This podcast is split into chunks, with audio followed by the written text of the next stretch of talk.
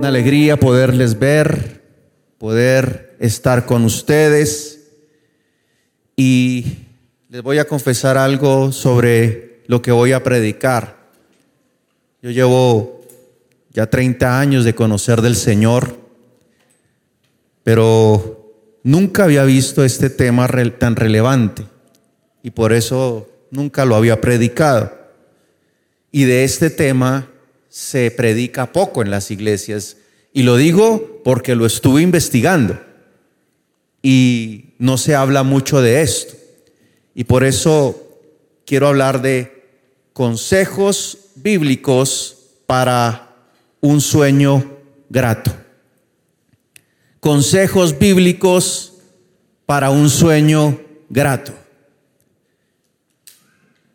Yo pensaba realmente que este era un tema menor, que no era tan relevante.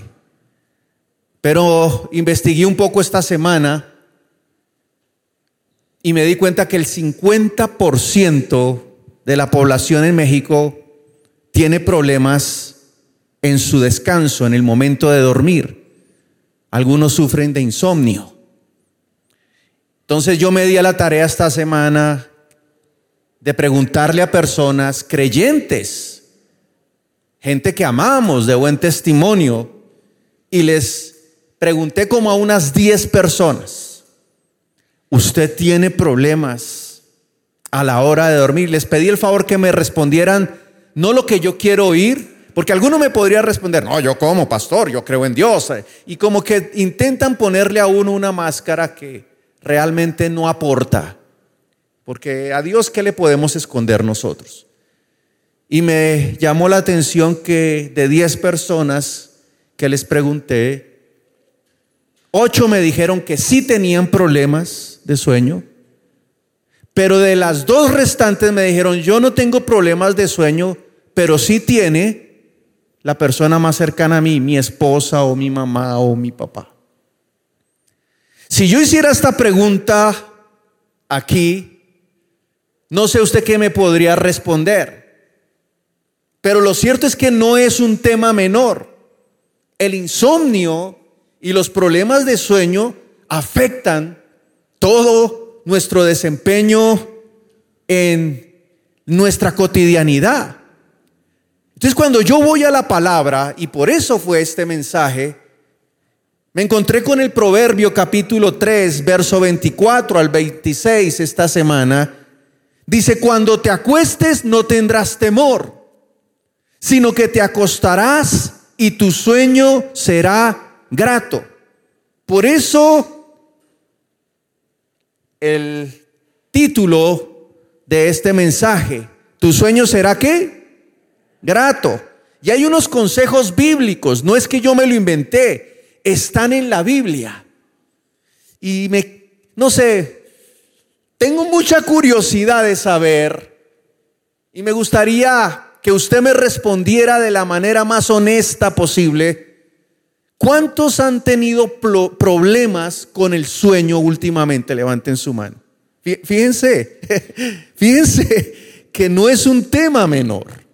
No es un y creemos en Dios. Amamos al Señor. O sea, no es pecado tener este tipo de dificultad, pero lo que yo veo es Mire lo que dice, permítame leerlo correctamente el texto. Proverbios 3, 24 al 26. Cuando te acuestes no tendrás temor, sino que te acostarás y tu sueño será grato. No tendrás temor de pavor repentino, ni de la ruina de los impíos cuando viniere, porque Jehová será tu confianza. Usted puede repetir esto conmigo, Jehová será mi confianza. Y mire lo que dice aquí, y Él preservará tu pie de quedar preso. Entonces la pregunta que a mí me surge es, ¿por qué si esta promesa está en la Biblia, no puedo disfrutar de ella? Tenemos que hacernos preguntas claras. O si no, ¿para qué conocemos de la verdad de Dios? A Dios hay que preguntarle, a Dios hay que hacerle eh, o pedirle algún tipo de consejo.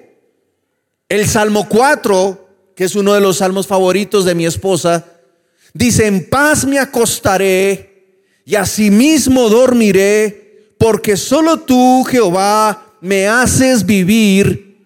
¿Alguien sabe qué dice después? Confiado. como que ya se lo saben, lo han reclamado, pero que como que luchan todavía para que este salmo se haga realidad. O luchamos, porque yo no soy marciano, yo también vivo en esta tierra. Entonces, hay unos síntomas del insomnio. Aquí hay uno que me decía, y lo, y lo curioso es que en la iglesia no sufren de insomnio. En la iglesia sí se duermen, Pero a la hora de dormir no duermen, pero en la iglesia se duermen. O en el pecero, o en el metro. Cuando deberían estar más atentos, más despiertos, con un dinamismo, con un ímpetu. Entonces hay unos síntomas que no es necesario que yo los diga, pero lo voy a decir. Porque ya, ¿por qué digo que no es necesario? Porque muchos ya los tienen es permanecer despierto por un largo tiempo antes de dormirse. Dormir solo por periodos cortos. Es decir, cada dos horas o cada tres horas se están despertando. O nos estamos despertando. O estar despierto durante una gran parte de la noche. O algunos, como les pregunté, algunos de las personas de la iglesia, yo me acerqué a una de ellas y le dije, oye, tú duermes. Dice, yo duermo, pero cuando me despierto, siento que no descansé. Me siento o me levanto peor de cansado de cansada de lo que me acosté. O hay personas que se despiertan demasiado temprano. Entonces, todo esto son unos síntomas. Que les voy a decir algo. Número uno, no es un problema de la sociedad moderna. Es un tema que ha venido acompañando a la humanidad desde siglos atrás, muchos siglos, épocas milenarias. Por ejemplo, en el libro de Daniel, en el capítulo 2, vemos un rey muy poderoso de Babilonia, Nabucodonosor. Dice que este hombre tuvo un sueño y se le perturbó su espíritu y se le fue el sueño. Ustedes han leído esa parte, me imagino la mayoría. Los que no, pues aquí lo estoy diciendo, hubo un rey muy poderoso de Babilonia llamado Nabucodonosor. Este hombre un día estaba dormido, se le perturbó el sueño porque estaba, fue un sueño tan fuerte, pero cuando se despertó no recordó que era el sueño y tuvo que llamar intérpretes, bueno, para que lo pudieran hacer. En esa época estaban rodeados de adivinos, por decirlo de otra manera, profetas. Entonces no voy a entrar en el detalle de lo que soñó este rey, sino que sí, en esta época se vivía y se sufría con los problemas del insomnio. A este rey le generó ansiedad. Y la ansiedad es ese sentimiento de incertidumbre de futuro que genera incomodidad. Entonces, yo recuerdo que Felipe un día estaba predicando que a veces cuando él se acostaba es como si en el cerebro se despertaran, ¡hey! Ya se durmió, ahora nosotros a, a pachanguear. Entonces se despierta las obligaciones y habla con las finanzas y después con los proyectos y entonces entra el calor de los 50 o más y como que hay una fiesta y uno, pero ¿por qué están bailando y pachangueando mis neuronas y lo que yo quiero es dormir? Y allá en el, uh. eso es, si les ha pasado o no les ha pasado. El insomnio tampoco es proporcional a mis dificultades económicas. No, no debería ser así. Porque si fuera por eso, entonces los ricos dormirían plácidamente. Y hay un texto en Eclesiastés, vuelvo y digo, no lo digo yo, lo dice la Biblia. En el capítulo 5, verso 12, dulce es el sueño del trabajador. Coma mucho, coma poco, pero al rico no le deja dormir la abundancia. Y hay una novela mexicana que se tituló hace muchos años, Los ricos. Wow, ¿cómo saben de Biblia ustedes? Ahora la pregunta es, porque le hice la pregunta a otro de mis discípulos, o bueno, gente de la iglesia, usted tiene problema de insomnio y me dice, yo desde niño. Entonces, algo que yo quiero enfatizar es que no me debo acostumbrar a vivir con ese problema. Algunos ya duermen con el insomnio. Y el insomnio los, los despierta. No se acostumbre. Hay, hay, en estos tiempos tenemos que tomar solución. Yo voy a hablar de tres causas, de tres orígenes del insomnio. Una es una causa espiritual, otra es una causa emocional y otro es un problema físico o de salud. Vamos con la primera, causa espiritual. ¿Por qué hay una causa espiritual? Cuando el hombre peca, su alma no lo deja en paz. Yo he escuchado y he visto documentales, por ejemplo, de hombres muy perversos, malvados, relacionados a la industria de la violencia, del narcotráfico, que no pueden dormir y, están rodeados de dinero. En alguna oportunidad escuché a Pablo Escobar cuando decía a su hijo que él salía con su papá y que era tanta la angustia que no podían dormir y que cargaban con, con escoltas fajos, cajas de dólares que no le servían para nada porque la paz del alma, del espíritu, no se puede comprar. Solo proviene de Dios. Y el, y el capítulo 48 del profeta Isaías, verso 22, dice, no hay paz para los malvados. El pecado no permite el descanso. Ahora, escuche esto hay una raíz espiritual y es que el pecado, le voy a decir esto, el pecado quita el sueño por una razón. Dios da el sueño o Dios quita el sueño. Un ejemplo bíblico es cuando Dios hace caer a Adán en profundo porque había un propósito en él.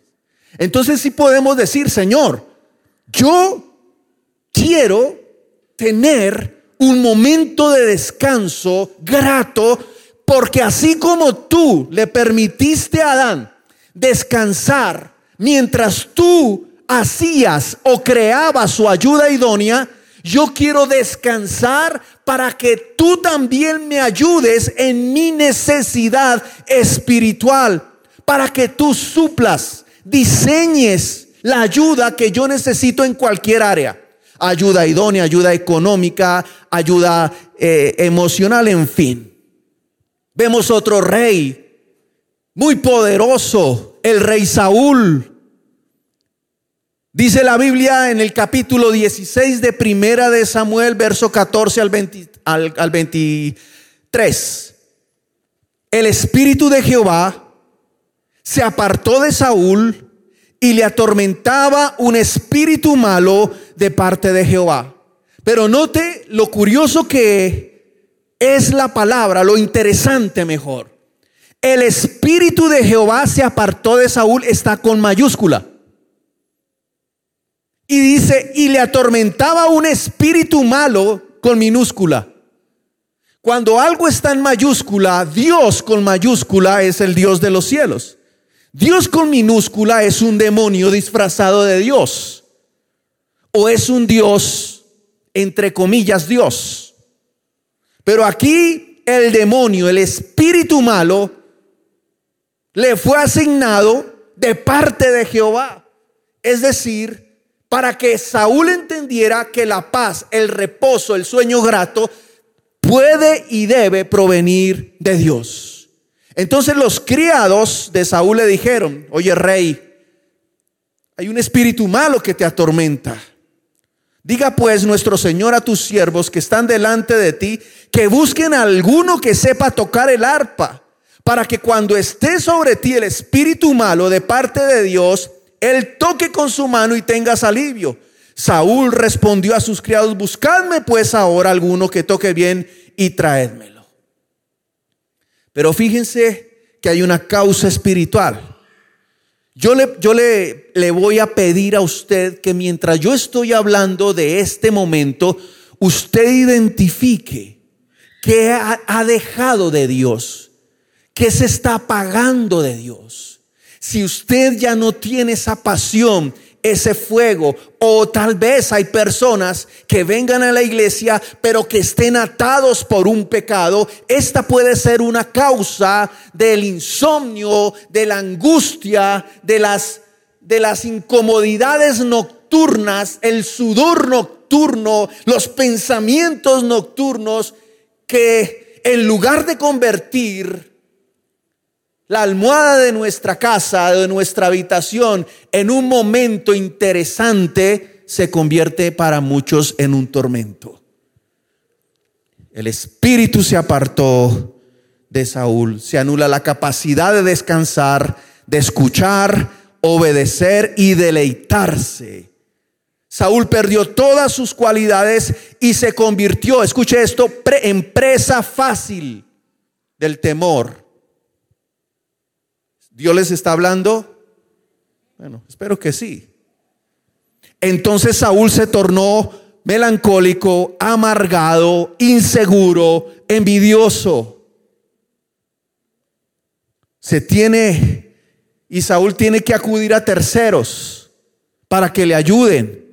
Por eso hay gente que busca ayuda externa, psicólogos, pastillas porque no sienten en sí mismos la capacidad de acudir a un Dios que entre otras cosas está vivo y no se escucha para que supla nuestras necesidades, aplicaciones para dormir. Ya, y es que es curioso porque hasta yo mismo he visto, eh, estoy viendo algún noticiero o alguna película y de repente sale tres 30 segundos de paz. Y uno le va creyendo más a la aplicación que al Dios de la palabra. Y entonces pasan un mar, un viento, y entonces uno le cree más, voy a comprar esa aplicación. Cuando aquí hay un libro que es medicina para todos nosotros. Entonces aquí la solución cuál es? Clamar por una oportunidad de reconciliación para que vuelva el Espíritu Santo a mi vida para que yo no tenga que acudir a escapes temporales.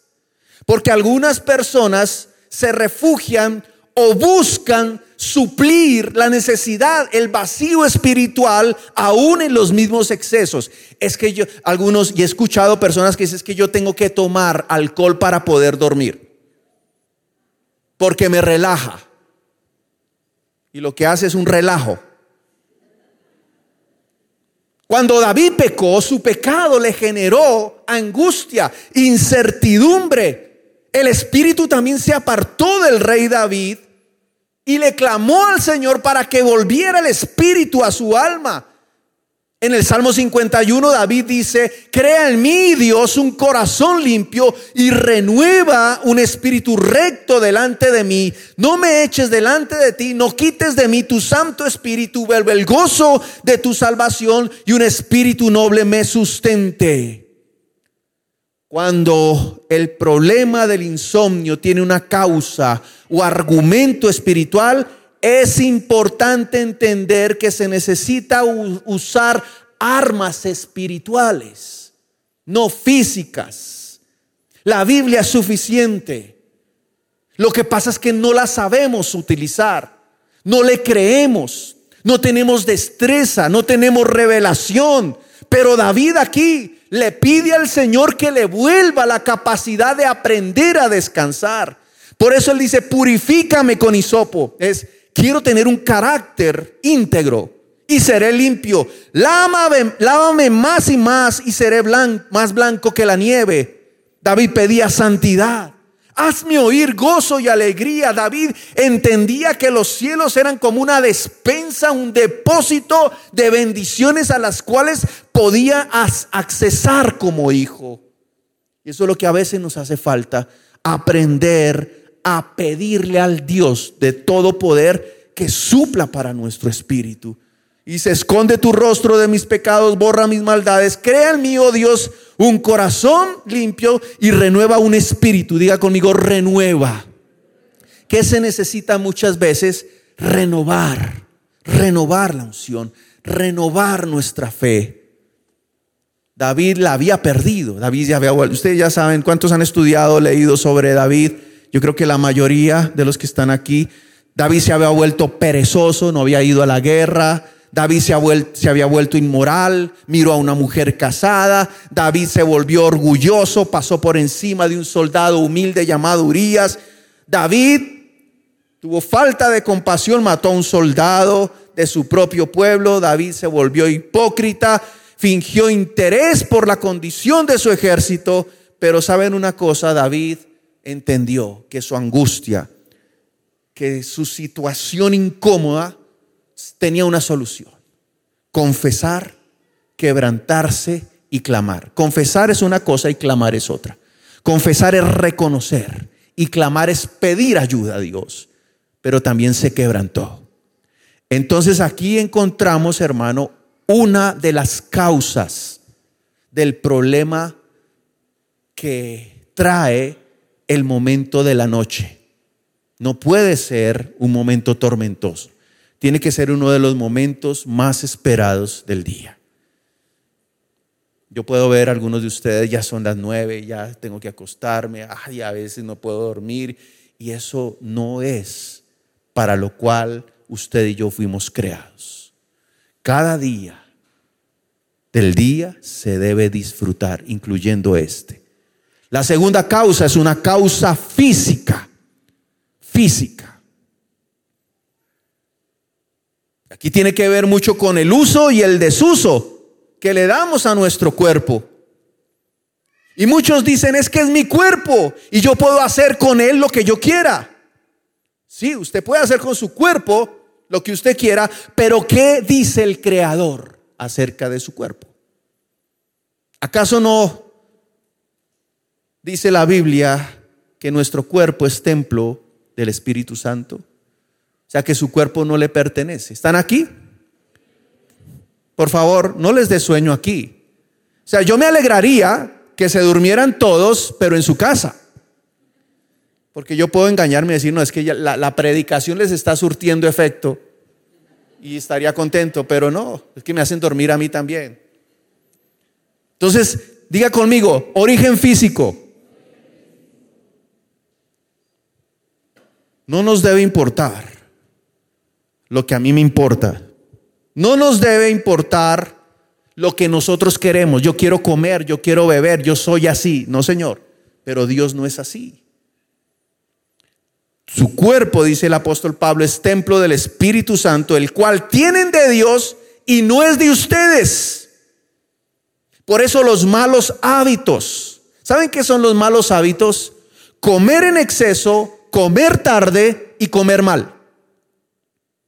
Y yo he visto que en la cultura mexicana muchas personas comen entre nueve y media y diez y media de la noche y le usan una palabra bien bonita y es estoy cenando. No, pero es que esa hora le puede... Y hay cosas que se comen que son difíciles de digerir, entre esas la carne. Se comen un trozo de carne de 400 gramos y a eso le añaden cuatro tortillas y todavía se están preguntando, ¿por qué no puedo dormir? Los problemas de la obesidad que generan apnea conduce a problemas cardiovasculares añadido a una vida sedentaria. Y yo tengo un amigo pastor que me motiva siempre a hacer ejercicio y ya lo he empezado a hacer nuevamente, porque con la pandemia cerraron gimnasios, no se podía salir y yo ya venía con un hábito y retomar un hábito es a veces todo un desafío. Y entonces el pastor Fabián siempre me dice a mí, montemos bicicleta. Él se hace 30 kilómetros en su bicicleta y ha bajado 25 kilos. Y eso se los digo porque yo los amo, hermano. Yo tengo discípulos que cuando los veo con sobrepeso, yo les digo, no es una cuestión estética, es una cuestión de vida, de salud. Por favor, cuídese. Cuando una persona se cuida, está cuidando el cuerpo que Dios le dio y se halla confiable de parte de Dios. Porque si usted puede con usted, va a poder con toda una nación. Pero usted no puede ni dominarse usted. ¿Cómo le va a decir a otros que haga algo que usted mismo no puede hacer? Entonces, el problema, hermano, de los malos hábitos es que también cuando se come en exceso hay falta de concentración y hay gente que quiere leer la Biblia, pero no puede, por dos razones, porque come en exceso, ¿cierto? Hay obesidad, tiene problemas, pero también cuando no duerme bien, estos problemas de falta de concentración, de falta de, poder decidir, la capacidad de ser creativo, se minimiza. Por ejemplo, Daniel, el profeta Daniel en la Biblia. El hombre se cuidaba, dice Daniel 1.8, que él procuró no contaminarse con la comida. Y hermano, mire, por ejemplo, ayer salí de la, de la casa, de, de su casa, y pasé por un puesto, era una especie de, ¿cómo le dicen aquí? De, bueno, de esas ferias que colocan los sábados de tacos, ¿no? Y, y ese olor, hermano, era tan tentador. Pero yo ya había caído una vez con un duelo con el suadero.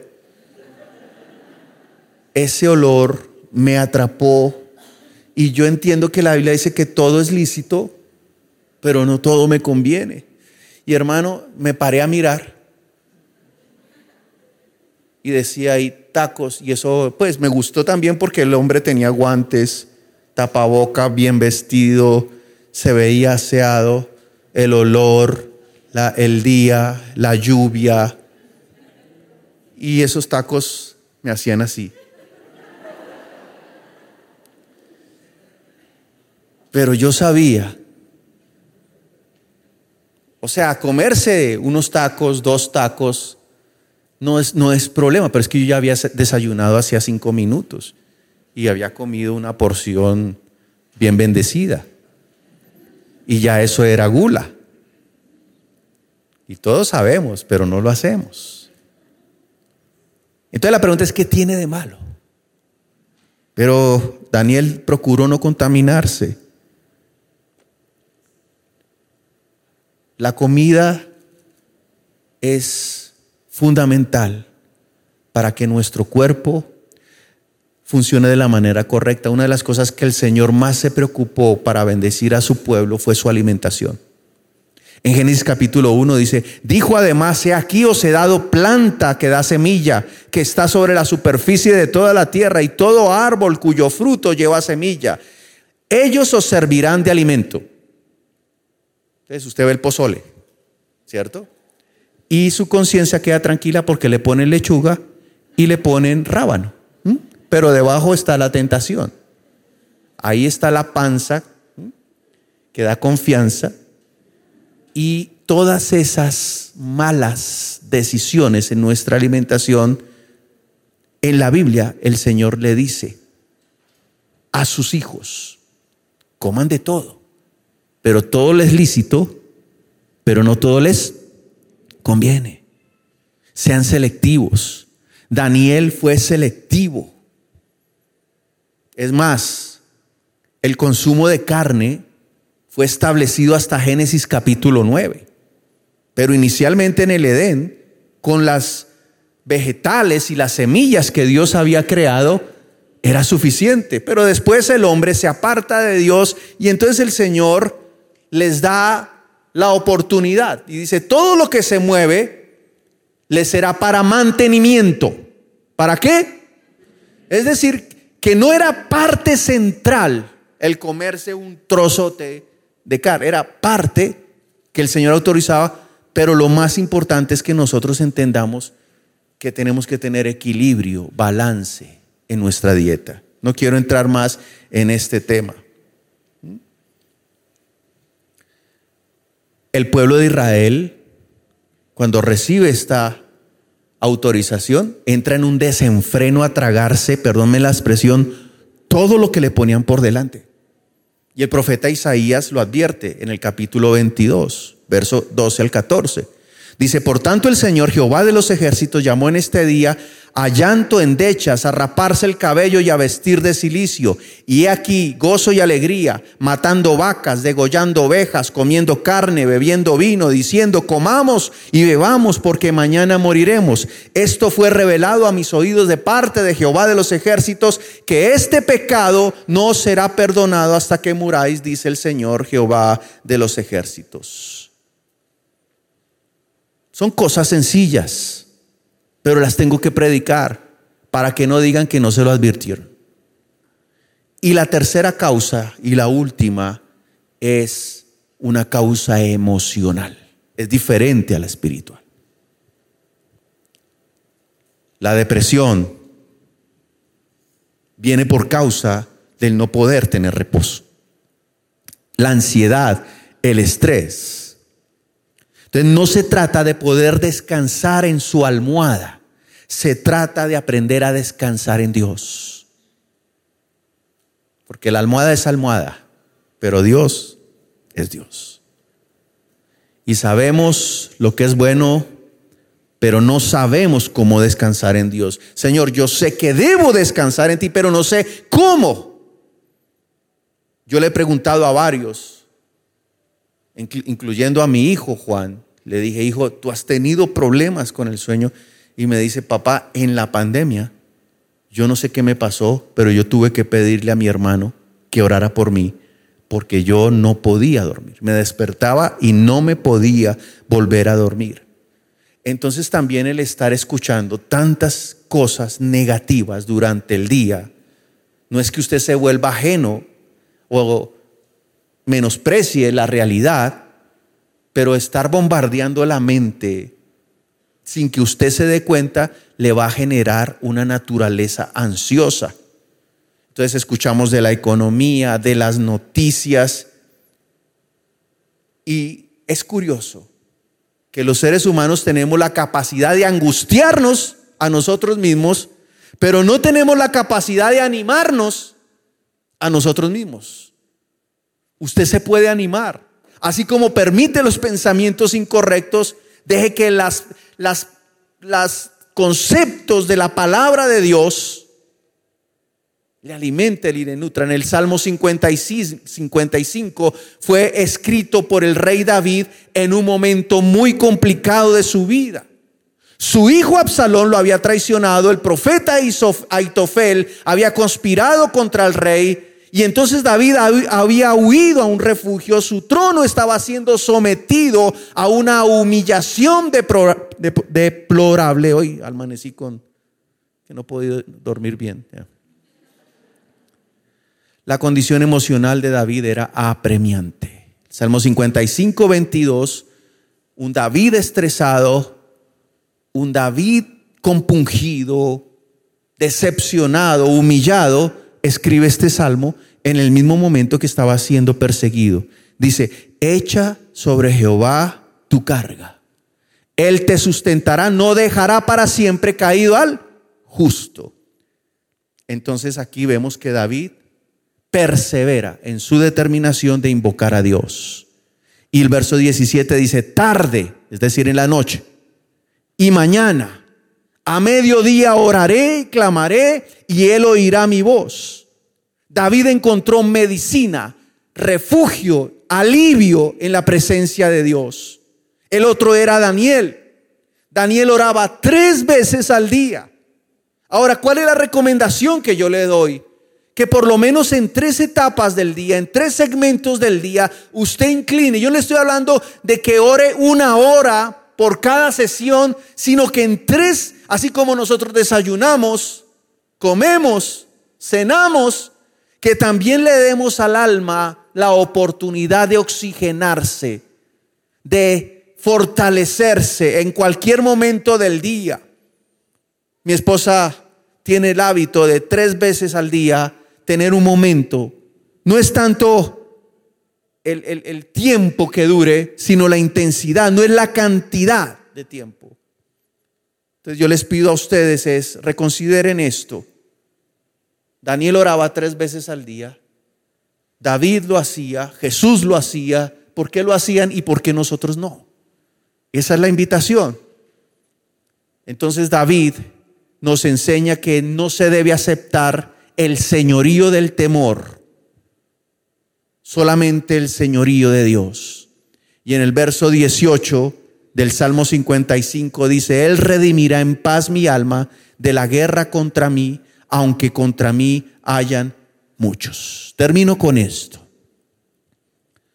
Mire lo importante que es la enseñanza del poder dormir bien. Hay un pasaje en el libro de Marcos, capítulo 4, verso 35. Y la pregunta es, es el momento donde Jesús dormía en una barca había una tempestad, pero Jesús estaba qué? Dormido. Entonces yo me hago la pregunta, ¿por qué Jesús pudo dormir en medio de una tormenta? Por tres cosas. Porque Jesús podía ver el mundo espiritual. Porque Jesús podía creer que tenía un Padre que lo defendía de cualquier acechanza de ese mundo espiritual. Y tercero, porque Jesús podía activar el mundo espiritual. Entonces, cuando usted puede ver como Jesús, creer como Jesús y tener la autoridad que Jesús nos delegó, podemos caminar con un sueño o una actitud de paz, de gozo, de amor y de paciencia en un mundo convulsionado. Cuando Jesús dormía, los que sí estaban angustiados eran sus discípulos, Señor, ¿qué hacemos? Perecemos, haz algo, no duermas. Y Jesús dormía y los discípulos estaban preocupados.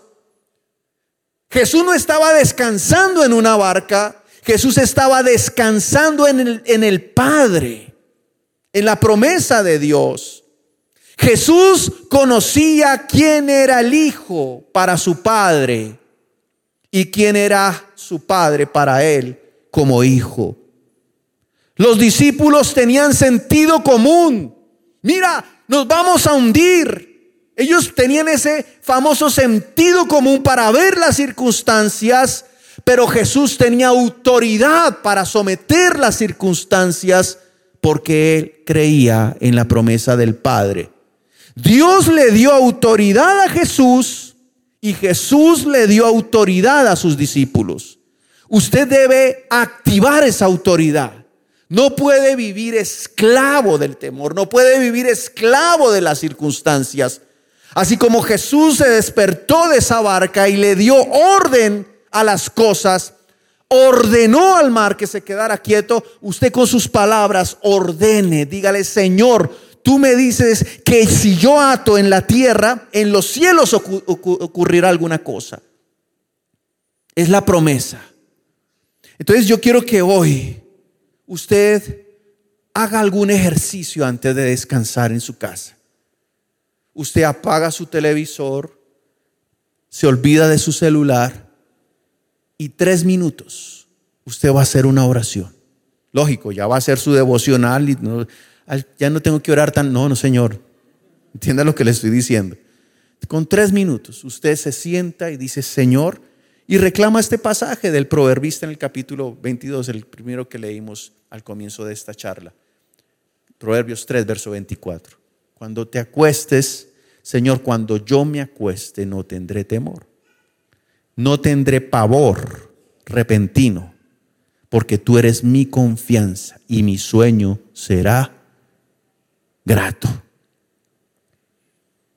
Y entonces, usted descansa en los brazos del Señor. Pero eso unido a una actitud de no permitir, escuche esto, y la frase que más me gustaba de las que aprendía en esta enseñanza es, si yo tengo la capacidad para alimentarme de angustia, ¿por qué no voy a tener la capacidad para alimentarme de paz? Y voy a ser selectivo. Voy a desechar los pensamientos y voy a visualizar las cosas como Dios me dice, llamar lo que no es como si fuese. Entonces voy a invitarlo a que se coloque de pie y hoy vamos a erradicar cualquier problema espiritual, físico o emocional. Pero para los problemas físicos, tome una decisión, hermano. Porque si usted sabe que su problema de descanso radica en su mal hábito físico, su manera de comer, su falta de ejercicio, su sedentarismo, pues no vamos a lograr, si no toma una decisión de cambio, absolutamente nada.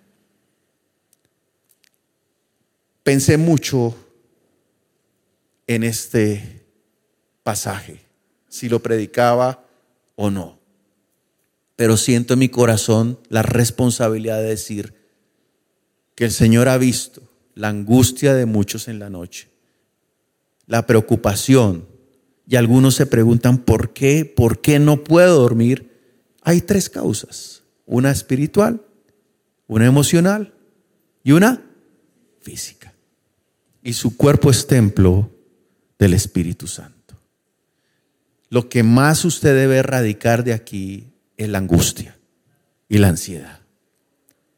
Porque decimos gloria a Dios y aleluya aquí. Tenemos la Biblia aquí, pero no la hemos bajado al corazón. Un comentarista dice que una vida armoniosa de fe, una vida de autoridad espiritual, solamente radica en la capacidad que tiene esa persona de poner la Biblia en su cabeza, bajarla a sus ojos, a su nariz, a su boca, a sus manos y a todo su cuerpo. Y cuando la Biblia hace eso en nuestras vidas, se convierte como en la sangre que fluye a través de todo nuestro corazón. ¿Por qué hoy no determina ser feliz? Usted puede ser feliz, ¿sabe por qué? Porque Dios se lo prometió que usted pueda hoy tres minutos antes de acostarse. Usted ya miró su celular, ya lo dejó aparte. Se dice que toda luz azul activa el cerebro y le quita el sueño. Entonces, es quitar esos hábitos y dejar que Dios actúe en nosotros. Levante sus manos al cielo y dígale al Señor, si, si realmente usted ha tenido algo de angustia, de ansiedad, de temor en su vida, dígale, Señor, perdóname porque no he aprendido a descansar en ti. Piense por un momento en el Señor Jesucristo en esa barca, en la barca donde esa tormenta azotaba. Anoche, no sé si usted pudo ver esa tormenta que se desató por lo menos donde yo vivo, unos truenos impresionantes, relámpagos. Y yo le decía, Señor, estás queriendo que yo ponga en práctica lo que voy a enseñar en la iglesia. Y saben, yo fui confrontado con este mensaje, porque no puedo decir, en paz me acostaré de una manera intelectual, pero no practicarlo con mi conducta. Así que deseche usted cualquier pensamiento, motivación que le genere a usted angustia. Piense por un momento en que la noche es el resumen de lo que hemos alimentado durante el día. Y si usted constantemente tiene ese tipo de situaciones, Usted tiene que decirle al Señor, Padre, necesito de ti. Vuelve tu espíritu a mi vida. Vuelve tu espíritu a mi alma. Padre, oramos en esta hora por tu presencia. Yo pido que este mensaje, Señor, no sea un tema menor. Las estadísticas dicen que por lo menos la mitad de las personas no pueden dormir y no es posible, Señor, que podamos aprender de finanzas, de discipulado, de cómo tener un carácter acorde al tuyo, Señor. Y no podemos descansar. Queremos conocer el espíritu que tuvo Jesús en esa barca. renuncio a la angustia, renuncio, Señor, a la ansiedad. Si usted tiene hoy el deseo de tomar decisiones frente a todo aquello que físicamente le causa a usted o le impide descansar, dígale al Señor, Padre, perdóname porque no he cuidado mi cuerpo. Perdóname, Señor, porque le he dado un desuso y un uso inadecuado. Y Daniel el profeta no fue así, Señor. El mismo Moisés era un hombre diestro. Creó unas disciplinas de ejercicios, porque si usted recuerda, Moisés fue un entrenado en Faraón, en el ejército de Faraón. Y si el mundo puede tomar decisiones frente a su cuerpo, ¿por qué no la iglesia del Señor? Si hay gente que se cuida sin caer en idolatría hacia el cuerpo, no estoy diciendo que le rindamos culto a esos cuerpos esculturales, pero sí que respetemos el instrumento que Dios nos dio. Y si usted ha menospreciado su, su, su, cuerpo, el templo de Dios, pídale hoy al Señor que le dé la templanza para cambiar acuda a un especialista en nutrición que le guíe y que le diga, Señor, usted tiene que comer esto, tiene que comer lo otro, señora. Y usted tomar una decisión. Padre, yo bendigo este momento. Y bendigo a cada persona. Y pido, Señor, que los hagas libre de las adicciones que esas pastillas para dormir que están generando dependencia no reemplacen la palabra y la promesa, Señor. Enséñanos a descansar en ti. No sé si usted ha descargado aplicaciones, sonidos, canciones para relajamiento. Eso no puede reemplazar la palabra de Dios. Venid a mí todos los que estáis cargados y yo os haré descansar. Padre, yo declaro liberación sobre estas vidas. Necesito que usted me ayude a orar por usted mismo. Que usted pueda decir, Señor, ayuda. Necesito, Padre. Cuando yo pregunté al comienzo de esta enseñanza, ¿cuántos tenían problemas de sueño? El 90% de la iglesia levantó la mano. Hoy yo quiero que usted me ayude a ser libre. O usted mismo se ayude. Renuncie a la angustia. Señor, aquí está la cruz. Tú te hiciste maldición. El castigo de mi paz fue sobre ti. Por tu llaga yo soy sano, Señor.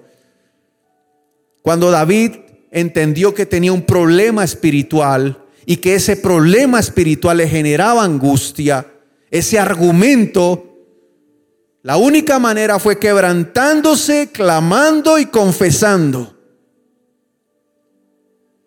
Padre, quebranta todo argumento de culpa, de condenación. Yo quiero que usted visualice el lugar donde usted descansa todas las noches y que usted diga, Señor, ahí estás tú. El ángel de Jehová acampa alrededor de los que le temen y los defiendes. Y le pido que empiece a adorar al Señor y que en medio de esa adoración usted pueda ser libre de la opresión. Estamos viviendo una época tan opresora, hermano. En el mundo espiritual ah, están sucediendo cosas tan terribles, pero esas cosas son como la tormenta que intentó intimidar a los discípulos del Señor, pero no al Señor. Que usted pueda decir, necesito tu paz en mi vida. Necesito, Señor, tu alivio. Que mi sueño pueda ser grato. La Biblia dice que Jesús es el príncipe de qué? La Biblia dice que Jesús en Juan capítulo 20 le dijo a sus discípulos, mi paz os dejo y mi paz os doy. Cuando el Señor entra, les dice paz a vosotros. Padre, que el soplo tuyo traiga consolación. Toda angustia financiera, toda angustia familiar, personas que piensan de una manera negativa, Señor, que tienen visualizaciones pesimistas sobre su futuro. Destruye ese espíritu en ellos. Yo te pido, Señor, que los bendigas y que les enseñes cada día, porque esto es una batalla del día a día. Cuando Ivonne murió, yo hablaba con Alex. Y una de las cosas que Alex tuvo que luchar mucho fue por la capacidad de poder dormir. Y él me decía, hoy es una batalla, mañana será otra, pero hoy yo la quiero ganar. Y yo no me quiero dejar llevar ni por la derrota, ni por la duda. Yo no sé cuál sea el problema que usted esté viviendo en estos días, yo no lo sé, pero Dios sí lo sabe y Dios sí lo conoce. Usted tiene que, escuchar esto, aprender. Usted se tiene que obligar a descansar. Si se puede. Un ejercicio muy curioso se lo enseñó un amigo mío en un avión. Íbamos hasta Israel y yo me dormí y lo veía él siempre así. El avión le generaba un estrés. Y yo le dije, mire, así como usted se está obligando a no, porque yo le decía, ¿usted por qué no descansa un poquito? El viaje es muy largo. Me dijo, es que yo no puedo dormir en los aviones. Y se generan un pensamiento, ¿no? Entonces hay otros que es que yo no puedo dormir bien, no, no lo acepte. Entonces le dije a mi amigo, mire, cruce los brazos, relájese, cierre los ojos y no los abra. A los 10 minutos lo vi con la boca abierta. Y cuando se baja del vuelo me dice, yo no sabía que yo me podía obligar a descansar. ¿A qué lo invito yo? A que no le permita a su mente esos pensamientos que le van a generar esa incomodidad, esa ansiedad de futuro. Amén. Y les aseguro que hoy usted va a poder dormir como mucho tiempo atrás no había podido hacer. Porque hoy Dios comienza a enseñarle que Él es el príncipe de paz y que le va a enseñar, lo va a abrazar. Usted se imagina que usted pueda dormir abrazado de los brazos de su papá. que tenemos un Dios tan bueno, hermano. Tenemos todo para ser felices. Y uno mismo, hermano. Desde Adán nos complicamos la vida. Dios nos dice, señoreen sobre las, sobre las aguas, sobre los peces. Señoreen, tengan autoridad. Pero el hombre se complicó la vida, hermano. Y usted no puede reproducir esa conducta.